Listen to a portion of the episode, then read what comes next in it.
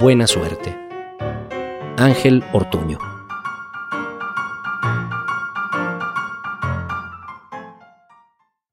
En septiembre de 1945, una señora habló por teléfono para preguntar si ya era el fin del mundo, porque llovía ejotes afuera de su casa.